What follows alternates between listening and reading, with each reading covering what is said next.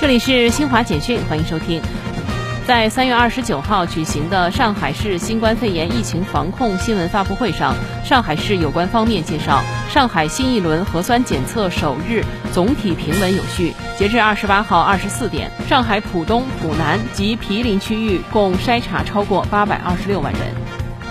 美国农业部二十八号公布的最新数据显示，今年二月以来，美国多个州已累计有近八十家商业养殖场等场所爆发高致病性禽流感疫情。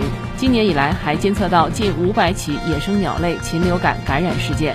美国媒体说，这是美国自二零一五年来爆发的最严重的高致病性禽流感疫情。秘鲁国会二十八号以五十五票赞成、五十四票反对和十九票弃权的结果。